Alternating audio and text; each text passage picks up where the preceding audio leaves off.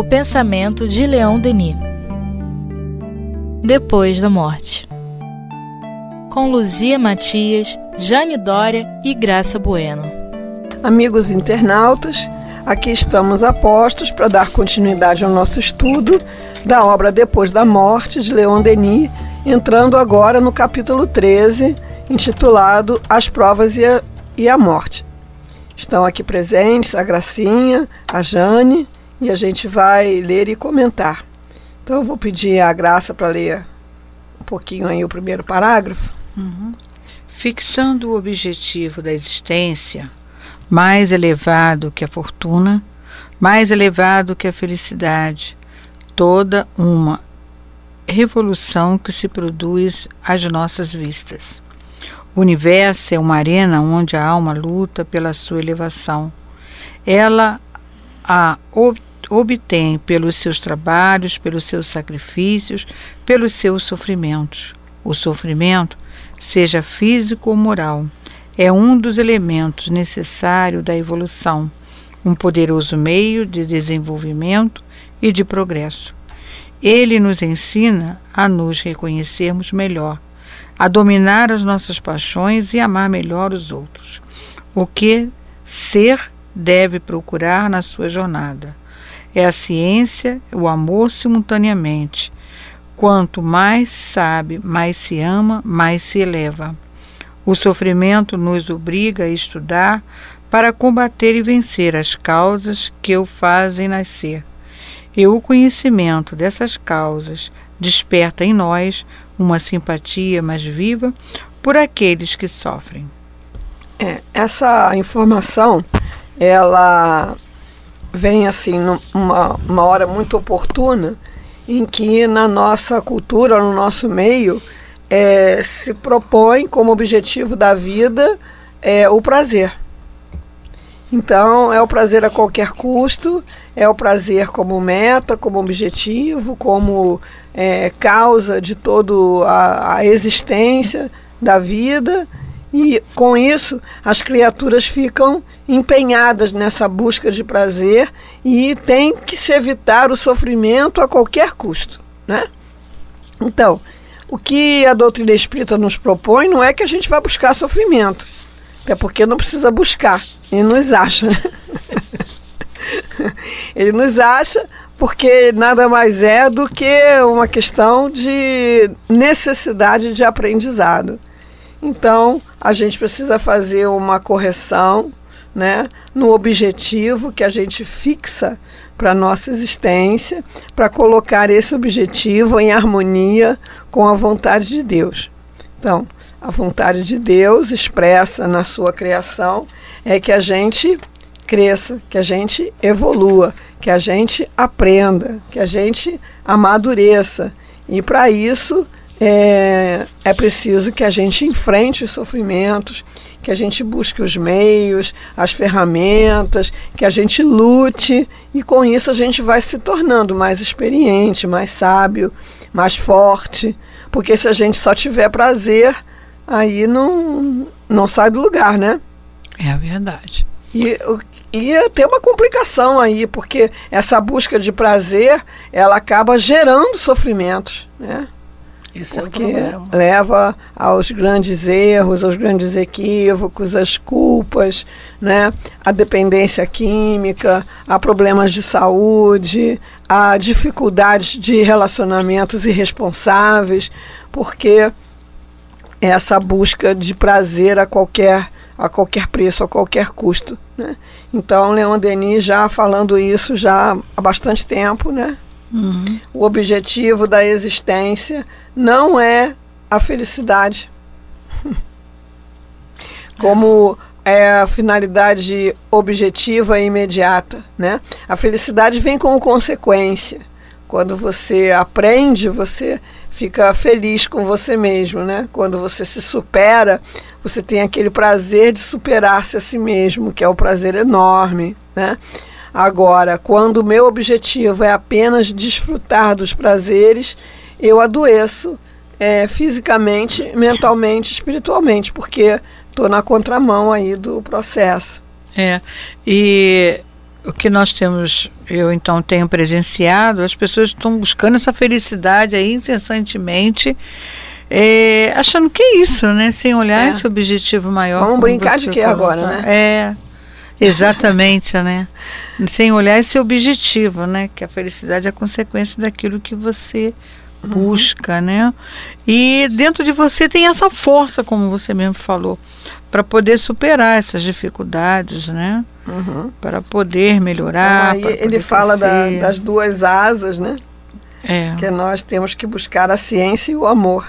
É isso é. que eu estava lendo aqui agora. Uhum. Então comenta, pode comentar. Não, eu estava lendo isso. Ele nos ensina a nos conhecermos melhor, a dominar nossas paixões e amar melhor os outros. E uhum. o que o ser deve procurar na sua jornada é a ciência e o amor. A ciência e a religião estão totalmente ligadas. Se você conhece uma, você está conhecendo a outra. Se você conhece outra, você está conhecendo. Porque Mas elas... aí depende da abertura da do pensamento, é. né? Eu achei Quando a criatura fica presa no dogma, né? É, aí não. É. Isso qualquer. Então, assim, tem uma passagem é, de Pasteur que ele ia num trem lendo a Bíblia. E o rapaz que estava do lado dele é, falou assim: Mas o senhor, um cientista lendo a Bíblia, o senhor acredita nessas coisas, né? Aí ele falou assim: Meu filho, é, pouca ciência nos afasta de Deus, muita ciência nos aproxima. Porque você vai se deparando com tanta grandiosidade, né, com tanta perfeição na criação, com tanta é, inteligência, que não tem como recusar essa existência de uma inteligência. Né? Então, é, essa divisão, ciência, religião, é uma divisão humana. Né? Tudo é conhecimento. Exato. Né? A dor é a purificação suprema, a escola onde se aprende a paciência, a resignação e todos os deveres austeros. É a fornalha onde se funde o egoísmo, onde se dissolve o orgulho. Às vezes, nas horas sombrias, a alma submetida a provas se revolta, nega Deus e sua justiça. Depois, quando passa a tormenta, é que ela examina, vê que esse mal aparenta era um bem reconhece que a dor tornou-a melhor, mais acessível a piedade, mais caritativa para os infelizes. Ele é fantástico. então, assim, é, a dor faz um processo de sensibilização. Sensibilização. Né? Então, quando a gente está passando por uma situação que a gente chama de dor, é, tem que procurar saber o que, que essa dor está querendo ensinar Uhum. Às vezes é difícil. Não é difícil saber, é difícil aprender, né? É, uhum. E ao mesmo tempo está nos tornando mais é, compassivos, mais compreensivos é. com o sofrimento alheio, porque a gente tem muita, muita facilidade de dizer assim, não sei o que, que essa pessoa está sofrendo tanto, né? não sei como é que essa pessoa não enxerga o que tem que fazer, não sei como essa pessoa não resolve esse problema. É, né? A gente não está na pele da pessoa para saber. Né? Então ela é que sabe qual é a dificuldade dela, qual é a, a encrenca lá que ela tem que resolver intimamente, qual é a fragilidade dela. Então quando a gente passa pelo sofrimento, a gente fica sensibilizado. Isso me lembra uma experiência minha que eu fui obstetra muitos anos, né? E, e eu tinha assim aquela coisa de por que, que as mulheres, quando entram em trabalho de parto, fazem tanto escândalo? Né? Por que, que criam tanta dificuldade para você examinar, para você acompanhar? Por que, que fazem isso? Eu ficava assim, né? Porque eu conheci a experiência de ser examinada como mulher, mas não em trabalho de parto. É. Até que me aconteceu, né, de entrar em trabalho de parto e aí eu fui ver que aquele exame que é feito, né, o toque no trabalho de parto, desencadeia uma contração, é uma coisa né, muito complicada mesmo, né? Quer dizer, umas mais, outras menos. O fato é que a partir daí, quando eu acompanhava a mulher em trabalho de parto e ela tinha uma contração, eu sentia dor. eu sentia dor naquele mesmo lugar, né? Aquela coisa assim da, do espelho, né? Da, uhum. Do espelho. Então, é, a gente às vezes tem mais compaixão por aquele que está pedindo esmola, por aquele que está numa situação difícil porque a gente deve ter lá na nossa alma alguma lembrança, algum registro. É. Né? Senão a gente olha assim, isso não é problema meu, isso é problema do governo. Eu pago imposto. Né? É. Então, a dor ela vai né, esculpindo mesmo, ela vai sensibilizando, vai nos tornando sensíveis à dor do outro, e isso une, né? Une a humanidade, provoca os movimentos de ajuda, e também tem lá, cada dor tem lá umas coisas para ensinar para gente, principalmente nessas áreas aí do egoísmo e do orgulho, né? É Você tem que pedir ajuda. É. Então, como, quanto né? mais orgulho, mais sofrimento para pedir ajuda. Aí você tenta não pedir ajuda. Só que é, tem uma hora que não tem orgulho, jeito. É. Entra o orgulho aí e tem que abaixar a cabeça. Tem que abaixar a cabeça. Né? Exatamente. Se não tem problema de orgulho, não tem sofrimento. Se tem problema de orgulho, o sofrimento é imenso. Até a pessoa aprender, aprendeu, acabou o sofrimento. Ah, era só isso que era para fazer? É, realmente isso é uma receita, né? É. é. Se você sofre é porque tu está muito orgulhoso, né? É. Quando você está numa é, situação que precisa de ajuda, é. né? A pessoa está acamada, ela precisa de alguém que limpe ela na cama. Uhum, é. Né? Então, quanto maior o orgulho, a vaidade, maior o sofrimento com essa é. situação. É. Né? Agora. Posso dizer que é. é. A minha avó não tem problema nenhum. Né? A gente foi visitar ela quando ela estava nessa situação. Ela falou assim: é, minha filha tanta vergonha a vida inteira, agora todo dia de manhã chega um rapaz aqui, e aí tia, vamos lavar as coisas? E chac, chac, chac. E ela ri, a gente também ri. Então, o sofrimento realmente é uma marca, né? Olha, tem um é. negócio para aprender aqui, né? É verdade. É. Vamos seguir? Vamos lá? Todos os males da vida concorrem para o nosso aperfeiçoamento, pela humildade, pelas enfermidades, pelos reveses, lentamente. O melhor se separa do pior. É por isso que nesse mundo há mais sofrimento que alegria. A prova tempera os caracteres, afina os sentimentos, doma as almas, fogosas ou altivas. Abaixa a cabeça. peraí, peraí, onde é que a senhora vai? Calma. É, eu acho que o principal da, da dor é essa, acabar com o orgulho. Uhum. É o que ela mais ensina. Aí vai da necessidade de cada um, né? É. Para outros, é justamente a paciência. Para outros, por exemplo, é a descoberta da força que você tem em você que você não sabe que tem. Então, quando aquela dor acontece na tua vida e você não enlouquece, você não não se paralisa, você sofre aquele momento, mas lá de dentro de você surge alguma coisa que vai te fazer prosseguir, continuar a sua caminhada, aprender novas coisas, conhecer novas pessoas. Você, caramba, eu não sabia que eu tinha essa força dentro de mim. Né? Então a dor tem muitas funções é, e a, a, nossa necessidade nesse mundo, nesse, nesse contexto, é exatamente um aprendizado constante. Por isso que, como ele fala aqui, né, tem mais dor do que alegria, porque a, a nossa necessidade é de aprendizado dessas coisas tão importantes, né? E a gente só aprende através da dor, né? Pois é, é, dizem que a gente vou... pode aprender pelo amor. É, mas a questão da dor, né? É, e a gente vai aprendendo mesmo, a gente vai aprendendo a controlar. Uma coisa que eu acho muito difícil de se fazer, hoje eu estava até conversando com a minha colega lá que estava lá em casa. É a questão do sentimento, né? Você controlar teu sentimento para não, causar, não causar dor no teu corpo. Hum. Hum. E daí eu não sei fazer isso.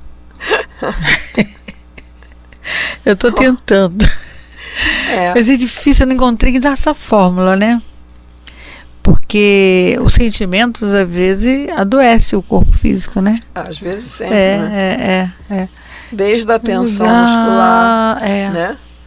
Que você se contrai, se contrai, se contrai, e aí vai tirando tudo que é osso do lugar, né? É. É. É, até mesmo as doenças psicossomáticas, é, Fica, né? É, aqueles que órgãos que são né? para-raios, né? Cada um tem o É. seu. Então, os gastroenterologistas nunca ganharam tanto dinheiro, né? É, ó, tá vendo? Porque o Colaboro estômago é um tremendo para-raio, É. né? Porque aquilo que eu não consigo falar, não consigo verbalizar, não consigo equacionar, eu É, engulo, fica- Exatamente. né?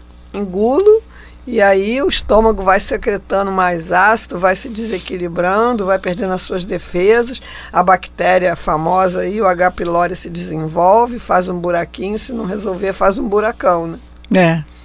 Então, assim, as dores musculares, a, o problema da gastrite, da úlcera de estômago, né? Uhum. E outros tantos, assim, tem realmente uma ligação muito direta com o emocional. né?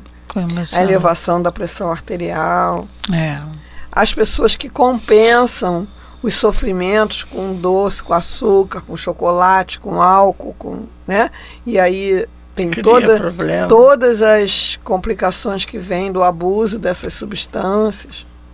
Uhum. Então, assim, o, senti- o sentimento precisa ser é, resolvido na área do sentimento. A gente tem que aprender de que maneira, né? Repente precisa de ajuda, Como precisa fazer, de né? terapia, ou precisa de um aconselhamento fraterno, ou precisa é, descobrir uma leitura que consegue transformar aquele padrão inicial, a prece, e vai buscando as É. ferramentas, né? Uhum. Aliás, É nós isso temos mesmo. muitas ferramentas, né? É. A caixa cheia. É ter vontade de usá-las, porque geralmente nós não fazemos isso, É, porque ferramentas nós temos. Sim. é. Você pega um livro desse e começa a ler, você já tem uma ferramenta fantástica para poder. Ele Ah. vai falar na sequência aí da dor física. Uhum. É. A dor física tem também sua utilidade. Desata quimicamente os laços que prendem o espírito à carne. Separa-o dos fluidos grosseiros que o envolve.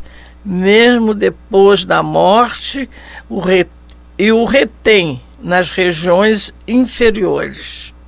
Esse, isso aqui eu separo dos fundos grosseiros que o envolve, mesmo depois da morte. É, isso, isso se fala muito na questão.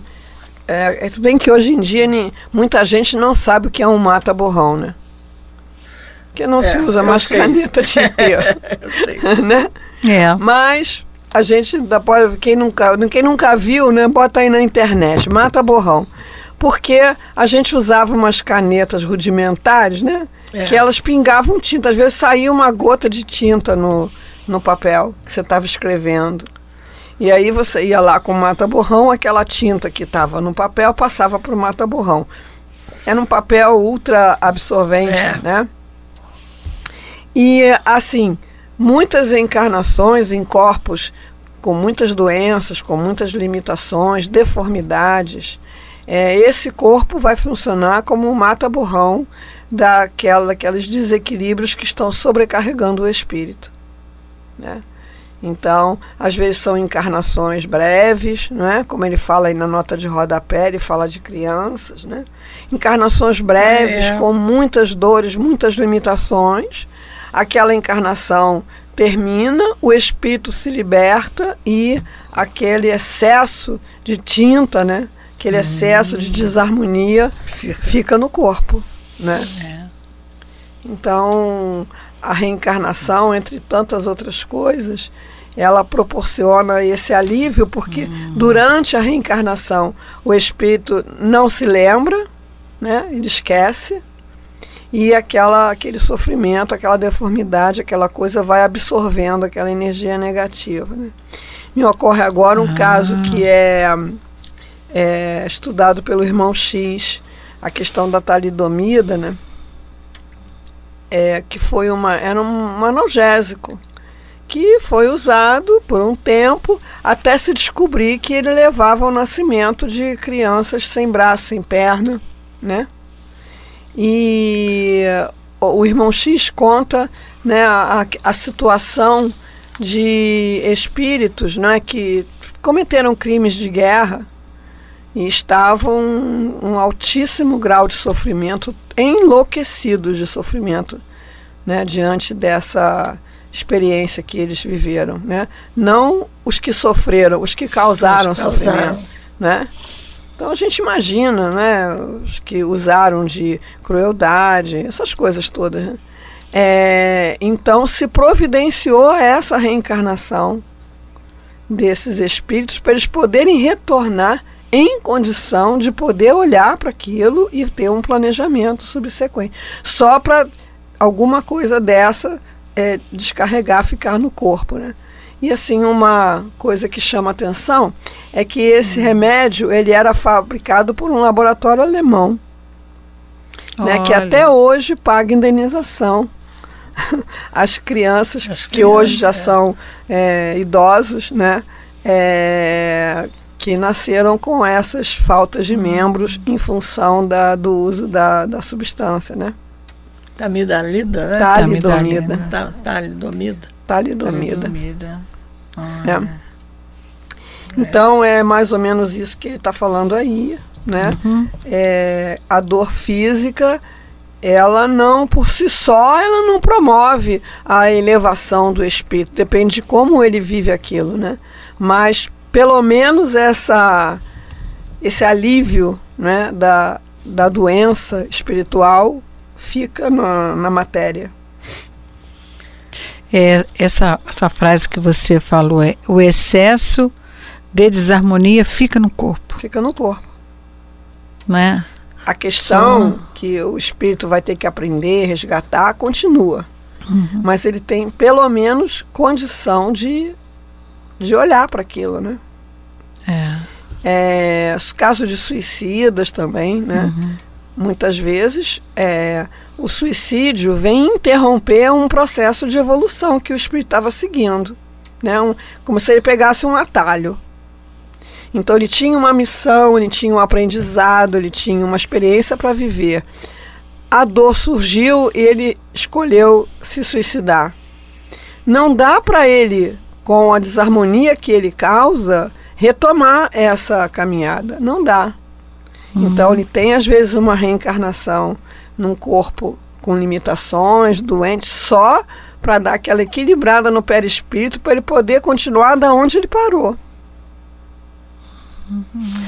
Luzia, tem, tem aquela essa visão conversa do, do Emmanuel com o Chico, que uma mãe foi para conversar com o Chico, dizendo que o filho não tinha os braços tinha uma série de problemas e só tinha as pernas, mas que ele estava com uma doença nas pernas e os que os médicos disseram que tinham que cortar. E que o Emmanuel fala que ele tinha sido suicídio em diversas encarnações e que ele, se não cortasse as pernas, ele ia ser um, outro, um suicídio. Uhum. É, estava pensando em se atirar. Né? Se atirar. Quer dizer, é, então o espírito volta, nesse caso, para poder olhar para si. bem, cada caso é um caso, a gente hum. não pode generalizar, né? Então, assim, é, se, se eu estou bem lembrada, porque tem muito tempo que eu ouvi isso, ou li, não sei, né? Parece que foi um pedido do espírito.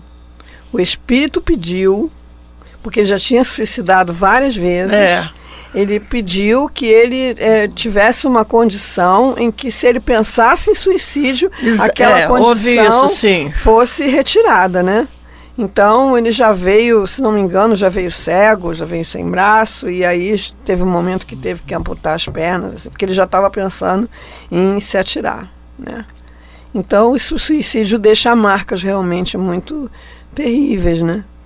E pode acontecer isso. Pode acontecer. Ele vivia nessa situação que você só explicou. Só para fazer o mata-borrão. Mata só para fazer o que Leon Denis fala aqui, né? Desatar quimicamente o, esses laços né, que retêm o espírito em regiões inferiores. Né? É, situações mesmo que para o espírito poder progredir, ele tem que reharmonizar minimamente aquela situação. Interessante. É uma coisa que eu nunca tinha ouvido falar, nem né, comentar é. sobre isso. É. Não maldigamos a dor, ela só nos arranca da indiferença da volúpia. Escolpe nossa alma, dá-lhe sua for forma mais pura, sua beleza mais pura. É. Então essa imagem da escultura ela é bem ilustrativa, né? Uma boa metáfora, porque você pega um bloco de pedra, né? Que é só um bloco de pedra e dali você pode tirar uma obra de arte que emocione as pessoas, né? Mas aí você vai ter, muito. vai ter que martelar, né? Vai ter que martelar, lixar, é, enfim, usar de todo um, um, material rude, porque a pedra é um material rude, né? Para você obter aquela forma, né? É diferente da argila que você modela e tal, alisa, né? Então, pedra é um negócio que para você modelar tem que quebrar, tem que cortar, tem que lixar, né? Uhum. Tá. É interessante é. Essa, essa, esse uhum. exemplo que você deu. É. Ilustra bem a, essa. Isso. Ele gosta é. muito dessa imagem da escultura. Tem no problema do ser do destino tem um capítulo que fala da resignação na diversidade, que ele fala para a gente se abandonar nas mãos do divino escultor, né? é. A prova é um remédio infalível para a nossa inexperiência. A providência procede para conosco como uma mãe providente para com seu filho indócil. Quando resistimos aos apelos, quando nos recusamos a seguir os seus avisos, deixa-nos sofrer as decepções e os reveses, sabendo que a diversidade é a melhor escola onde se aprende a sabedoria. É, tá difícil achar uma mãe dessa hoje em dia, né? é, As mães estão muito moles, né? É. As mães estão muito moles. A gente vê situações assim que a criança pequenininha domina a família inteira, né? Todo mundo fica correndo atrás de atender a, as determinações do, do tirano, né? Exatamente. E aí, justamente, isso. cresce um, se forma um caráter totalmente adoecido, né, incapaz de se adaptar à frustração, né, às, uhum. às necessidades da existência, porque nunca ninguém diz para ele, não, isso aqui não dá, não vai fazer, não pode, né? E é claro que quando a criança recebe uma negativa, ela não diz, ah, tá bem, mamãe, já entendi. né? Faz uma malcriação e ah, fica muito zangada. Faz malcriação, chora, grita, não é? se joga no chão. Ela vai usar todo o arsenal que ela tiver, é. né? mas se for uma mãe previdente, né, para com seu filho indócil, ela não vai se deixar sensibilizar por aquilo, né? A gente hoje tem uns programas assim, não é? Tem uma moça que ensina a corrigir a alimentação da criança, que a criança só quer comer arroz, feijão e batata frita, né? É, ensinar a criança a comer legumes. Aí você vê a dificuldade que aquela mãe tem, é. né? de bancar aquilo. E isso eu já ouvia do, dos pediatras lá quando meus filhos eram crianças. Assim, ele não vai morrer de fome tendo comida. Olha. Não vai morrer de fome tendo comida em casa. Então ele pode recusar uma refeição, duas, na terceira ele vai comer. Eu o que você com o filho. é, É. vai comer o que você oferecer. Ainda hoje eu estava conversando, ainda sábado eu estava conversando com uma amiga lá do estudo, né? E ela falando que ela tinha que fazer uma comida, mas tinha que fazer um peito de frango para um filho, porque ele só come peito de frango. Eu digo, ah, ele só come peito de frango. e se não tiver o peito de frango, ele não come?